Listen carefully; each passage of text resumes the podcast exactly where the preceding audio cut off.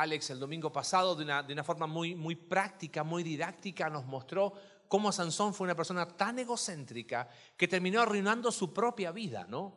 Y, y el final es simplemente, eh, como se dice, para muestra un botón, ¿no? Fíjate, capítulo 16, verso 21, cuando lo toman los filisteos, dice que los filisteos le echaron mano y le sacaron los ojos y le llevaron a Gaza y le ataron con cadenas para que moliese en la cárcel. El hombre que tenía que guiar al pueblo terminó ciego. El hombre que tenía que libertar al pueblo terminó preso. Fíjate capítulo 16, eh, verso 25. Dice que cuando sintieron alegría los filisteos, estaban ahí empinando el codo, ¿no? En su corazón dijeron, llamen a Sansón para que nos divierta. Y llamaron a Sansón de la cárcel y sirvió de juguete delante de ellos. El hombre que tenía que ser el juez y el ejemplo terminó siendo juguete. Y uno dice, Sansón, hace años atrás me tocó, eh, eh, enseñé de Sansón en unos campamentos ahí en Centroamérica y el título fue de héroe a villano. Porque Sansón es eso, Alguien que tenía todo para ser el héroe de su pueblo, pero terminó convertido en un villano. Evidentemente no fue la voluntad de Dios, fue la consecuencia de sus propias decisiones. Y uno dice, bueno, después de esto es como que no puede venir nada más malo, ¿no? Entonces hoy te quiero animar a algo, a ver si te animas. Estamos, estamos bien de tiempo y lo vamos a respetar, ¿ok? Vamos a hacer como dos predicaciones en una. Y vamos a hacer, no nueve puntos, vamos a hacer quince puntos. ¿Sí? No, no, hacen una broma. Pero quiero terminar rápidamente los últimos cinco capítulos, que dije, no los vamos a saltar. Eh, está muy intenso la historia, así. Yo no la voy a leer con detalle. Entonces, si hoy vas al Nobel y no vas a jugar fútbol ni waterpolo, y dices, ¿qué hago? Bueno, lee ahí capítulo 10. ¿Cuánto es? 17, 18, 19. Si te quedas en tu casa, léelo en tu casa también. Yo te quiero contar un poco cómo fue la historia, sacar algunas lecciones. Primera parte, pero después me gustaría cerrar este libro con algunas lecciones prácticas y que nos animen a, algo positivo. Porque es como que el libro de jueces fue una tras otra, ¿no? Como decía Charlie. Por eso, eh, ya tarea para el próximo domingo. ¿Qué van a leer? Libro de Ruth, ¿ok? Capítulo 1. Si quieren leer los cuatro, no hay problema, pero vamos a tratar el capítulo 1. Estos últimos cinco capítulos del libro de jueces es como el, el epílogo final, es eh, más mal no puede ser. Quiero que veamos algunas lecciones ahí. Y la idea que quiero compartir es muy clara. Fíjate, en estos cinco capítulos se repite dos veces el mismo versículo. Acompáñame ahí a capítulo 17, verso 6. Dice, en aquellos días no había rey en Israel. Cada uno hacía lo que bien le parecía. Y como que esa expresión da la idea de que era un libertinaje. En realidad sí lo era, pero el concepto que transmite es mucho más allá de cada uno hacía lo que bien le parecía. Déjame leerte otras traducciones. Dice, en estos días Israel no tenía rey, cada uno hacía lo que parecía correcto, escucha bien, según su propio criterio. Y dime que no es así en nuestra vida. Hablamos de un tema y ¿qué decimos? Es que en mi opinión esto es que así. Según mi criterio, esto es así. Otra traducción dice, en aquellos días no había rey en Israel, cada uno hacía lo que a sus ojos le parecía bien. ¿Cómo se llama eso? Cada uno actúa según su propio criterio. Cada uno determina lo que es correcto conforme a su visión de vida. Eso tiene un nombre, ¿sabes cómo se llama? Relativismo. Quizás nosotros asociamos el concepto de algo relativo a lo moral, ¿no? Ah, a, lo bueno ahora le llaman malo y a lo malo le llaman bueno. Pero el concepto aquí de que cada uno decidía según su, o le parecía correcto según su propio criterio, tiene que ver con creerse dueño de la verdad. Mira, según mi verdad, esto es así. Según tu verdad es así, según tu verdad es así. ¿Cómo se llama eso? La relatividad. La verdad termina siendo relativa. La idea que quiero compartirte hoy es muy sencilla. El relativismo es la fuente de todo fracaso espiritual. Y eso fue lo que pasó en el libro de jueces. Cuando uno puede ver este, este versículo que aparece ahí, cada uno hacía lo que bien le parecía. Antes de, ver estos capítulos, quiero leerte un, un pasaje de Proverbios, capítulo 26, verso 12. Dice, ¿has visto hombre sabio en su propia opinión? Porque, en mi opinión, como opinar es gratis, opinamos siempre, ¿no? Porque en mi opinión, porque en mi criterio, porque a lo que yo creo que está bien y a mi parecer, y a yo creo que es así, y ahí están eh, los esposos y no es así, ¿qué es así? ¿Qué es así? Que yo, y, entonces, ah, ok, ok, ok, pero cada uno sigue convencido de que está en lo correcto. ¿Has visto hombre sabio en su propia opinión? Más esperanza hay del necio que de él. ¡Wow! O sea, como tal necio dice, bueno, ¿viste a alguien peor que un necio? Sí, ese es el que es sabio en su propia opinión. El que actúa conforme al pasaje de jueces, capítulo 17. Cada uno determina lo que es correcto según su propio criterio. ¿Sabes qué decía? No somos distintos nosotros al pueblo de Israel. Eh, relativizamos todo. Y el relativismo es la fuente de todo fracaso espiritual. ¿En qué se manifestó esto? Primera parte, bien rápido, te dije que no voy a ver tanto detalle. Capítulo 17, hubo un hombre del monte de Efraín que se llamaba Micaía. Acá hay dos historias. Capítulo 17, 18 es un hombre que contrata a un levita y que los dice, hay una mamá, una historia bien, bien, bien, muy pintoresca, pero honestamente muy real. Déjame leerte estos primeros versículos. Este hombre Micaía, que significa quién es como Jehová, el cual dijo a su madre, escucha bien, los mil cien ciclos, casi trece kilos de plata, que te fueron hurtados, acerca de los cuales mal dijiste y de los cuales me hablaste, he aquí el dinero está en mi poder, yo lo tomé. Entonces la madre dijo, bendito seas de Jehová, hijo mío. A ver, ¿te lo puedo explicar con otras palabras? Esta mujer Tenía un hijo que no era un chamaco, Micaía, ¿eh? porque dice más adelante que tenía hijos. Tenía 13 kilos de plata que alguien le había robado.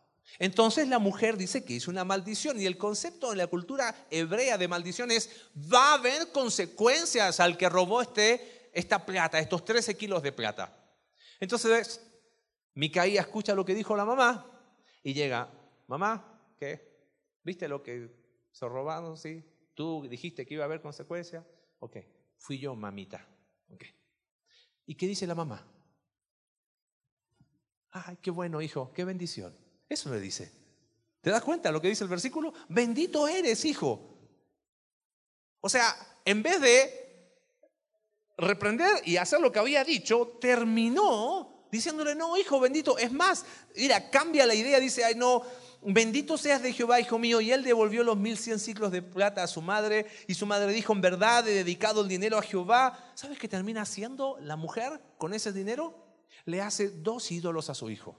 Una imagen, dice ahí el versículo, Dice, no, es para Jehová. Le hizo una imagen de talla y una de fundición y fue puesta en la casa de Micaía. Entonces Micaía tuvo casa de dioses e hizo efod y terafines y consagró a uno de sus hijos para que fuera un sacerdote. Y ahí termina verso 6. En aquellos días no había rey en Israel. Cada uno hacía lo que bien le parecía. ¿Cómo podíamos ver este relativismo acá? En primer lugar, yo veo aquí que se manifiestan nuevos ídolos que surgieron. Hagamos un poquito de repaso desde el año pasado. Pueblo de Israel sale de Egipto y lleva ídolos, ¿se acuerdan? Y cuando terminamos el libro de Josué, Josué les dijo, los ídolos que ustedes tienen en la mano que trajeron de sus padres de Egipto, esos no. Y en el libro de jueces hemos visto que ya no son ídolos de Egipto, ahora, ¿te acuerdas el papá de Gedeón? ¿Qué tenía? Un altar a Baal en el patio de su casa. Ahora tenían ídolos de los cananeos. Pero ¿qué ídolo nuevo ves tú acá? El Hijo. Yo veo acá la idolatrización de los hijos. No soy muy viejo, pero en los años que llevamos sirviendo es algo que hemos visto tan común. Podemos ser un poquito honestos los que somos padres o los que hemos visto cómo somos aún nosotros como hijos. O sea, la mamá en vez de decirle, hijo, ¿es pecado lo que hiciste? Ay, no, hijo, en realidad es una bendición lo que acabas de hacer. Había robado a la mamá. Pero la mamá que dijo, no, súper bien, es más, ¿sabes qué? Con ese dinero te voy a hacer estos dos ídolos para que los tengas. Eso se llama estos nuevos ídolos, la idolatrización de los hijos. Mira. ¿Está bien? No sé qué será. ¿Me voy más atrás? Sí, puede ser quizás. Gracias, un poquito, dale. Eh, como padres, generalmente, o no digo siempre, pero muchas veces hacemos esto. Nunca nuestros hijos son qué? Responsables. No, el niño está cansado. Eh, no le gusta el sol. Eh, no tiene sueño. No, es que no comió. Tengo un pastor amigo en Argentina, búscalo ahí en YouTube, se llama Marcelo de la Llave, muy buenas sus predicaciones, y él tiene una voz así muy particular, él siempre habla así. Entonces, siempre cuenta la misma historia, que una vez estaba con una mujer y la mujer con su hijo era un desastre, o sea, saltaba arriba de ella y, y le dice la mujer, Marcelo cuenta, y me dijo, es que mi hijo es hiperactivo. Y dice él, y yo no tuve, tenemos así, no tuve la mejor forma que decirle, su hijo no es hiperactivo, es hiper mal educado, señora, ¿no? Y ella decía, ahí ves una mujer que no se hace responsable. Es que, ¿sabes qué? Vivimos idolatrando a nuestros hijos. Están cansados, tienen sueño. Eh, es que mi hijo, eh, nosotros no usamos palabras negativas con nuestros hijos.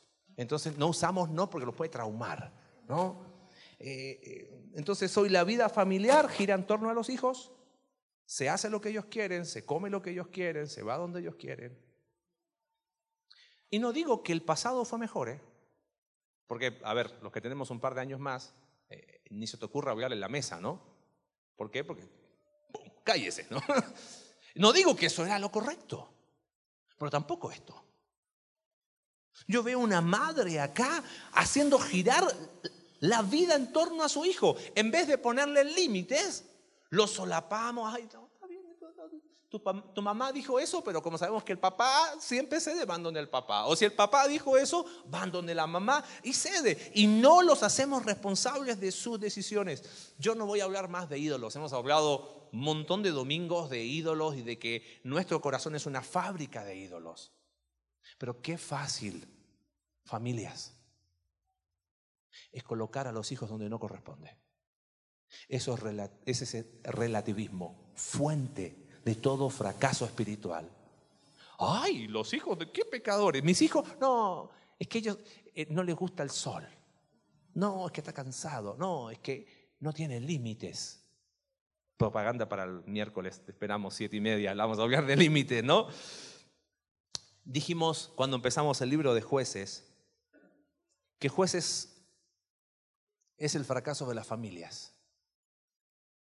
¿Qué es más fácil? Fíjate el versículo, no había rey en Israel. ¿Qué es más fácil? Que haya habido un rey que diga, haga las cosas así. No, jueces es cada tribu. Y por cada tribu, cada familia es responsable espiritualmente. Y acá vemos una madre, en vez de... No, hijo, está todo bien. Nuevos ídolos que surgieron. Ahí está el relativismo. ¿Qué más vemos en este capítulo? Bueno, la historia sigue y resulta, verso 7 dice que eh, viene un levita del sur, estamos ubicados al norte de, Israel, y pasa por la casa de Micaía. Y adivina lo que hace Micaía. Quiero, ir rápido con esto. ¿Sabes lo que hace Micaía? Le dice a este levita, ¿quieres ser mi sacerdote personal? ¿A poco sí? no le dijo a poco porque no era mexicano, ¿no? Pero le dijo, ¿en serio? Sí, te pago tanto. ¿Viste la, idea del fiscal carnal que decimos acá en México? Fue como el levita carnal, el pastor carnal, un pastor a personal. Yo tengo aquí, y dice que lo contrató. Fíjate, verso 10, quédate en mi casa y serás mi padre y sacerdote, yo te voy a dar 10 ciclos de plata por año, vestidos y comida. ¿Tú crees que el levita le iba a, iba a predicar de jueces alguna vez a Micaía? No. Y ahí se quedó. Qué síntoma, ¿no? Y se quedó muy feliz, se quedó ahí. Ahora consagró al levita y fíjate verso 13, mira la condición eh, espiritual decadente de Micaía. Ahora sé que Jehová me va a prosperar.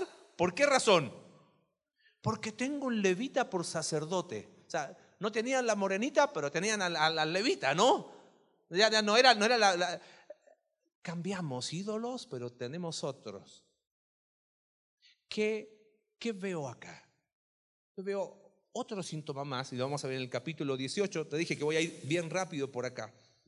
Resulta que había una tribu, que es la tribu de Dan, que estaba ahí en el medio, pero ellos no tomaron posesión de la tierra. Faltó fe, una fe muy religiosa. Entonces, ¿sabes qué hacen?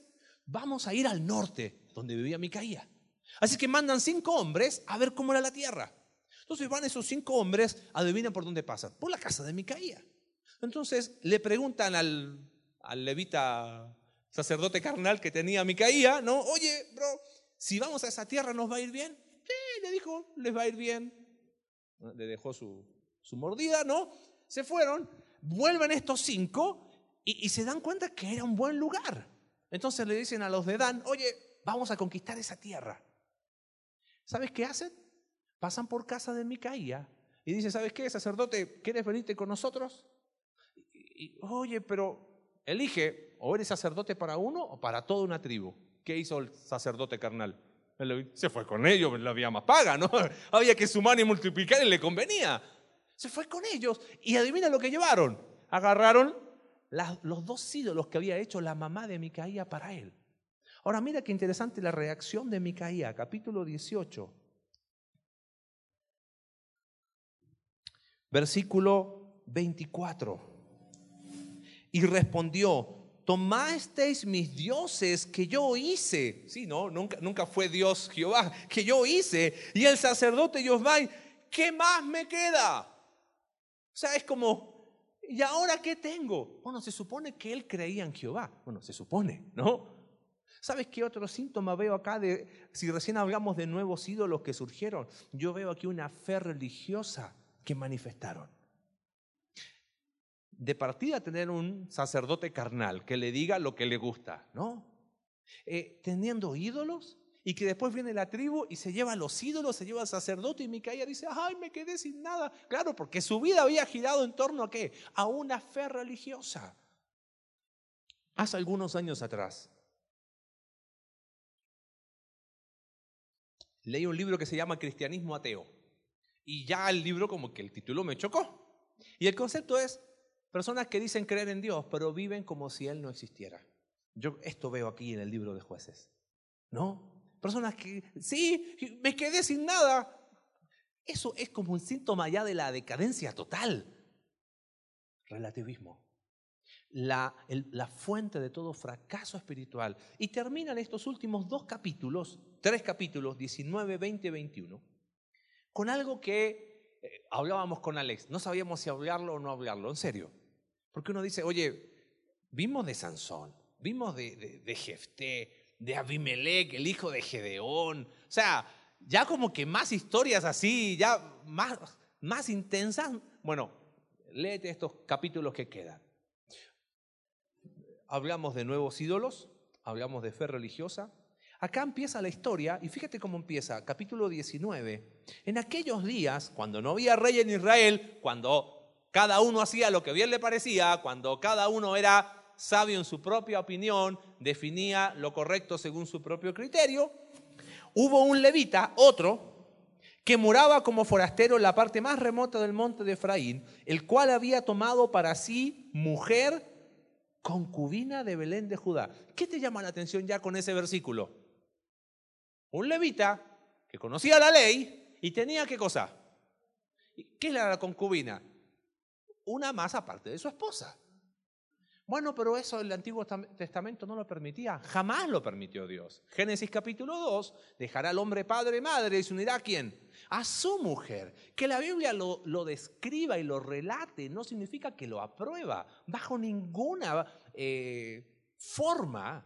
Eh, esto está aprobado, esto está relatado, pero no aprobado por Dios. Así que eso como para darte cuenta cómo están. Permíteme te dije que no vamos a ver el detalle porque quiero pasarlo, porque no podemos dejar de pasarlo, pero quiero terminar, haciendo un resumen de, jueces. ¿Sabéis qué pasa con este levita? Le fue infiel la concubina. Se fue a Belén. Es como de Monterrey a Oaxaca, una cosa así. Estaban en Monterrey, la concubina le fue infiel, se fue a la casa de su padre a Oaxaca. Así que el levita la siguió. Después de cuatro meses llega ahí, está, se reconciliaron y vienen de vuelta y pasan por Querétaro. Término medio, ¿no? Solo coincidencia, ¿ok? tribu de Benjamín. Guarda ese, ese, esa tribu, tribu de Benjamín. Así que llegan ahí a un lugar llamado el pueblito, ¿ok? Y llegó de noche el levita con su concubina. La ley decía que si veías algún forastero de noche tenías que darle posada, pero ninguno de Benjamín, de la tribu de Benjamín, de los que vivían ahí en el pueblito, ¿no? Le quiso dar posada. Entonces, un viejito que estaba por ahí lo llevó a su casa, le dio posada en su casa. Y dice ahí el, capítulo 19, eh, que ahí cuando ya estaban, eh, verso 22, pero cuando estaban gozosos, se ve que ahí se tomaron algo, se pusieron así medio, medio animosa la cosa. De repente dice verso 22 que unos hombres perversos de aquella ciudad, Gaabá de Benjamín, rodearon la casa. ¿Sabes qué empezaron a hacer? Empezaron a golpear fuertemente. Y estos hombres perversos querían tener relaciones con el forastero que estaba ahí, el levita. Eran homosexuales.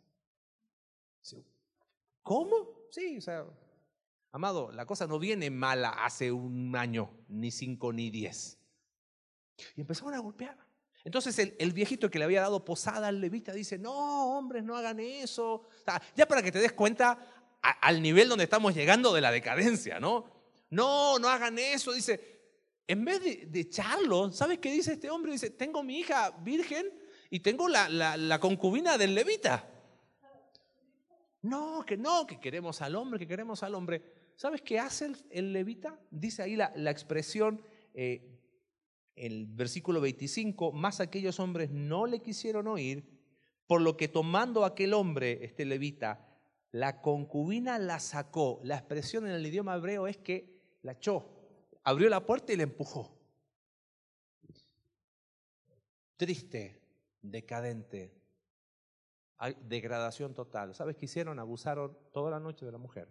Y la mujer amaneció muerta al otro día. El levita ni enterado. ¿Sabes qué hace?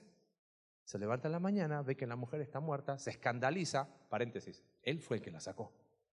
Se escandaliza, ¿sabes lo que hace? Descuartiza el cuerpo y envía un trozo a cada tribu para que tomen venganza de los de Benjamín. Claro, quizás uno dice, bueno, eso pasa casi todas las semanas aquí en nuestro país, ¿no?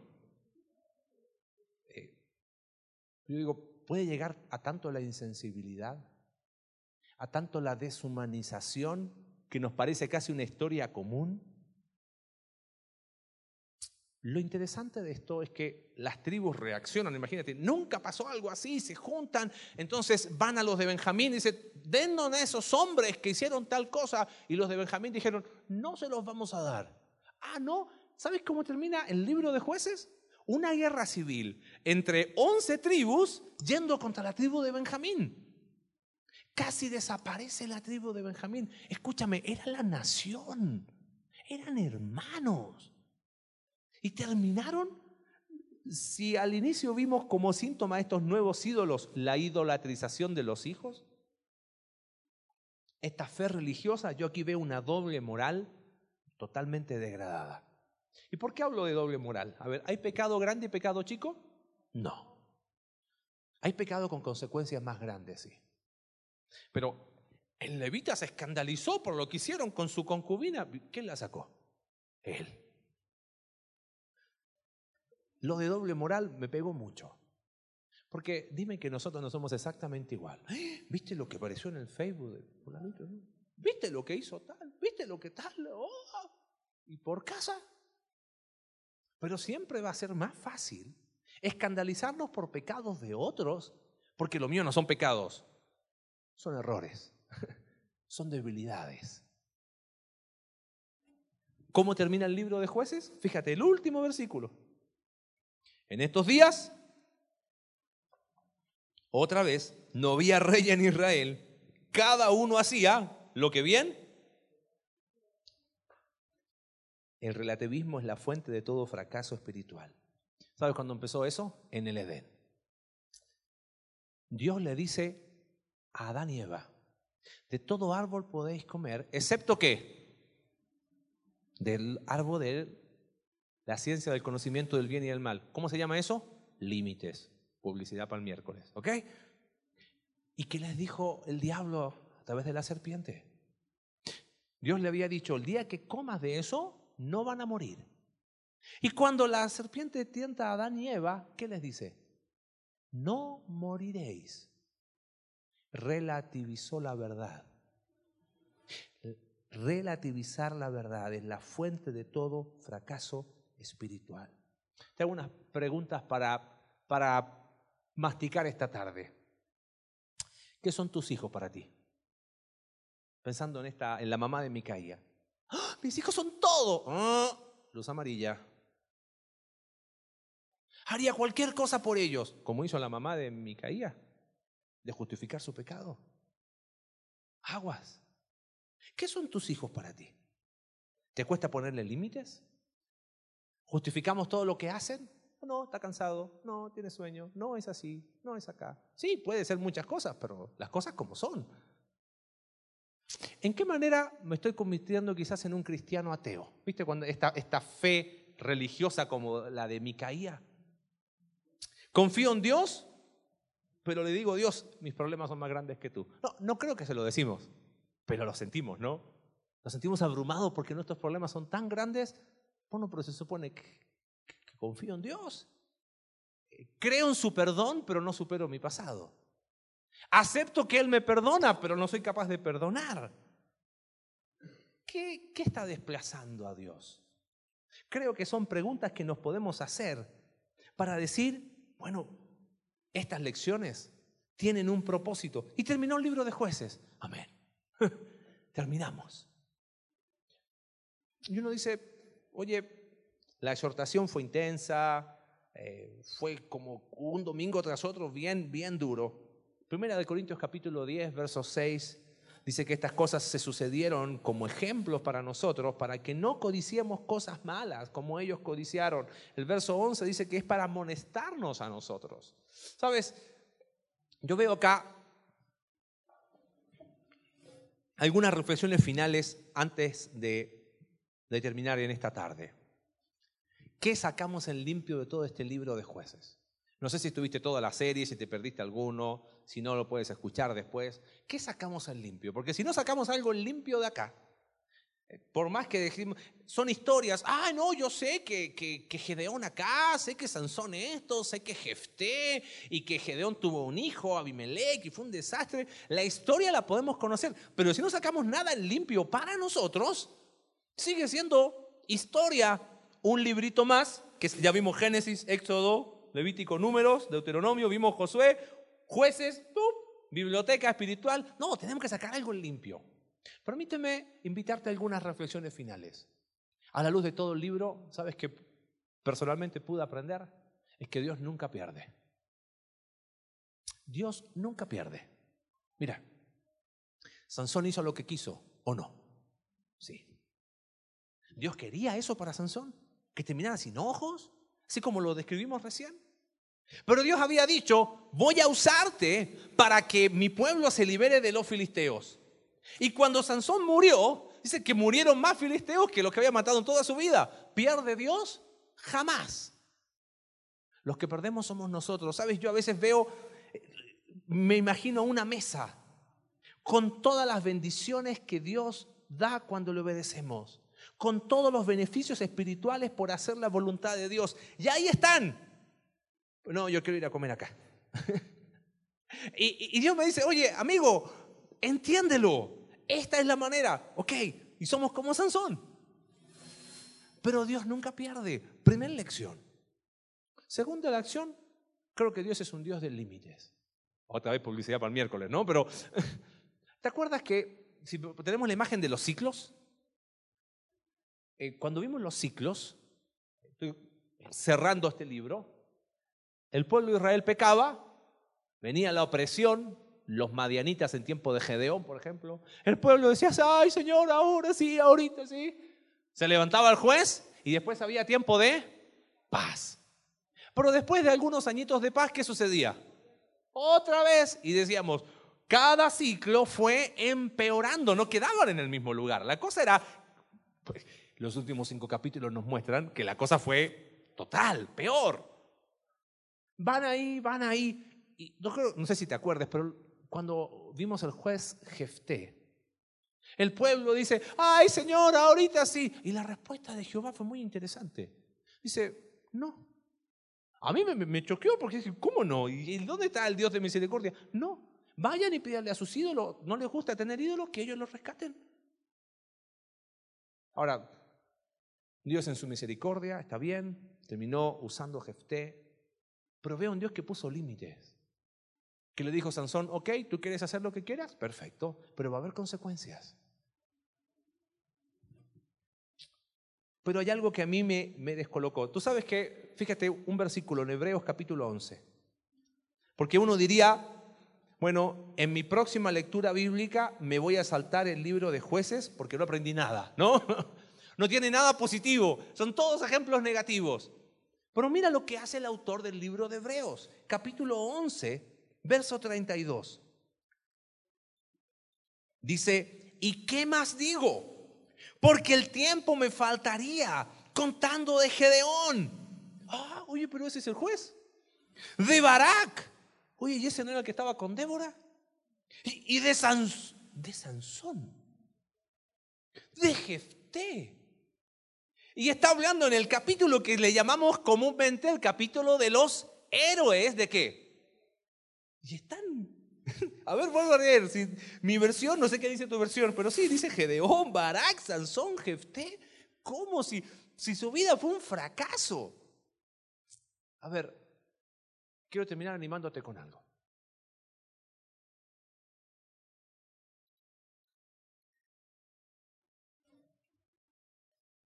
Los jueces fracasaron por su propio pecado y vivieron las consecuencias de sus malas decisiones. Pero cuando se dejaron ser usados por Dios, ves a un Otoniel que experimentó el ser usado y que el Espíritu de Dios vino sobre él. ¿Ves a una mujer llena de convicciones como Débora? Acompañando a ese Barak usada por Dios. ¿Cómo estaba Gedeón? Ahí pisando, en, un, lugar chiquitito, con el trigo cuando tenía que haber lleno de miedos, de dudas. ¿Quién pensaba que Gedeón podía ser usado por Dios? Nadie. Y cuando él se dejó ser, o sea, permitió que Dios le usara, con 300 hombres, tuvo una victoria increíble. Tristemente él después terminó haciendo lo incorrecto. Pero ¿sabes qué lección me deja aquí a mí? Que Dios sigue usando personas comunes y corrientes. Personas comunes y corrientes. Si los jueces fracasaron, no fue por culpa de Dios. Si los jueces fracasaron, fue porque ellos decidieron ir en una dirección equivocada. Pero si ves las características de esos hombres. Por eso el autor de Hebreos dice, me faltaría tiempo. Es como que, oye, el autor de Hebreos no, no, no vino a la serie de conexión vertical de jueces, ¿no? No, claro que sí. Porque él vio que Dios usaba personas comunes y corrientes. Amados, si no aprendemos eso, no nos vamos con nada limpio de acá. Yo te quiero animar a algo. Dijimos que el libro de jueces es el libro del fracaso familiar. ¿Correcto? Fue el fracaso de las familias. No había rey. Siempre es más fácil que uno. No, pero acá era cada tribu, cada familia responsable, cada hombre, cada esposo, guiando a su familia, guiando a su esposa, a Jehová. Y si Dios sigue usando personas comunes y corrientes, qué desafío sería escribir un jueces 2.0, pero ahora diferente, ¿o no? Tener el desafío de decir, oye, si ellos fracasaron y nos dejaron ejemplo, no es para que repitamos ese mismo ejemplo, es para darnos cuenta que Dios sigue usando personas con las características de Gedeón, lleno de miedo y de dudas, pero ahora escribir un, un jueces distinto, donde las familias puedan buscar a Dios, porque el reflejo de lo que somos como iglesia es el reflejo de lo que somos en casa. ¿Te sientes inadecuado para servir a Dios? ¿Sientes que no das el ancho? Es como, oye, me estás diciendo que me involucre eh, sirviendo a Dios, pero yo no doy el ancho. Bueno, bienvenido al club. No te preocupes. Primera de Corintios capítulo 1 nos recuerda que lo necio del mundo escogió Dios, lo débil del mundo escogió Dios, lo menospreciado del mundo escogió Dios.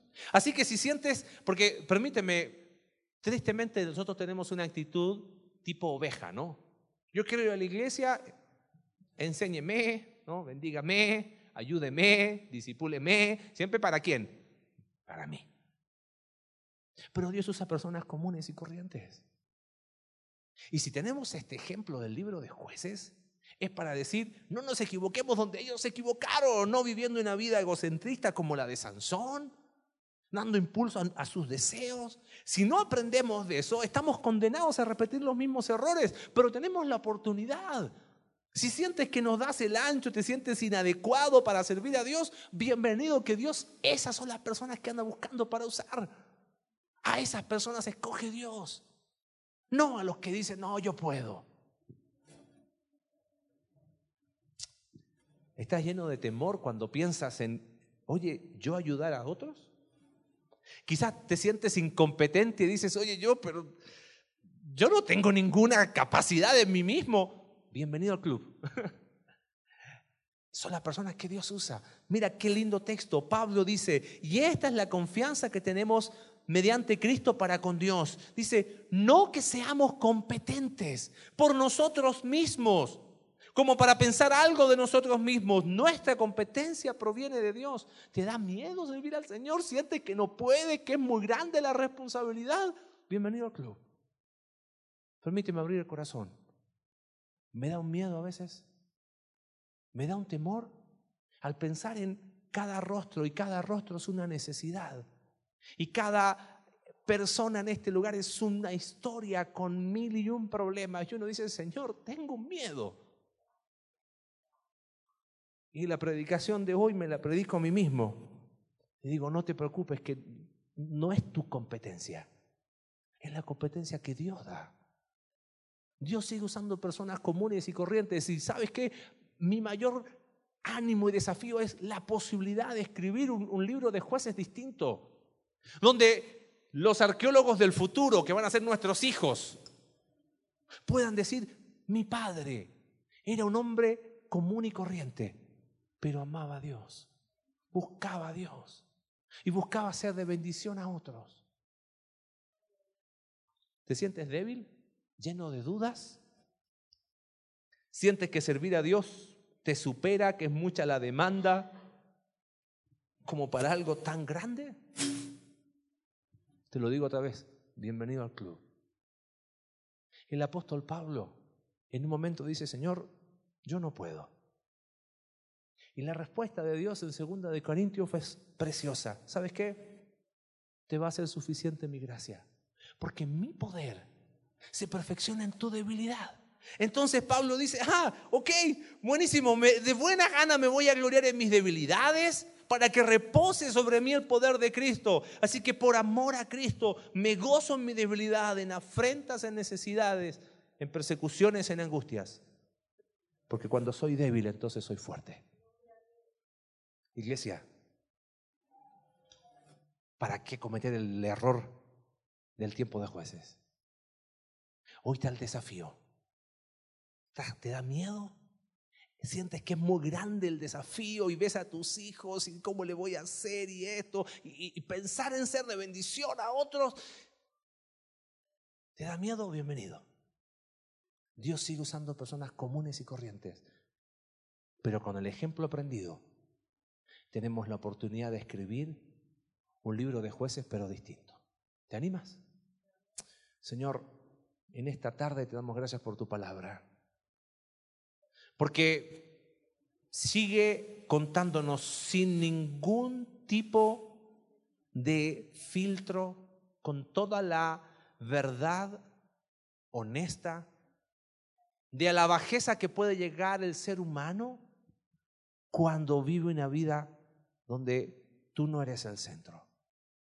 Padre, perdónanos porque muchas veces nuestra actitud ha sido exactamente la misma del tiempo de los jueces. Cada uno decide según su propio criterio. Perdóname, Señor, porque muchas veces he decidido conforme a mi verdad. Señor, pero si algo podemos sacar el limpio en esta tarde de todos estos capítulos y de todos estos domingos, es que tú sigues usando y buscando personas comunes y corrientes. Danos de tu gracia. Para con el ejemplo de estas familias que fracasaron tristemente, aprendamos a no equivocarnos donde ellos se equivocaron. Y gracias porque tu gracia nos da la oportunidad hoy de escribir una historia diferente. Señor, te necesitamos. Ayúdanos. Ponemos nuestras vidas en tus manos. Oramos en el nombre de Jesús. Amén.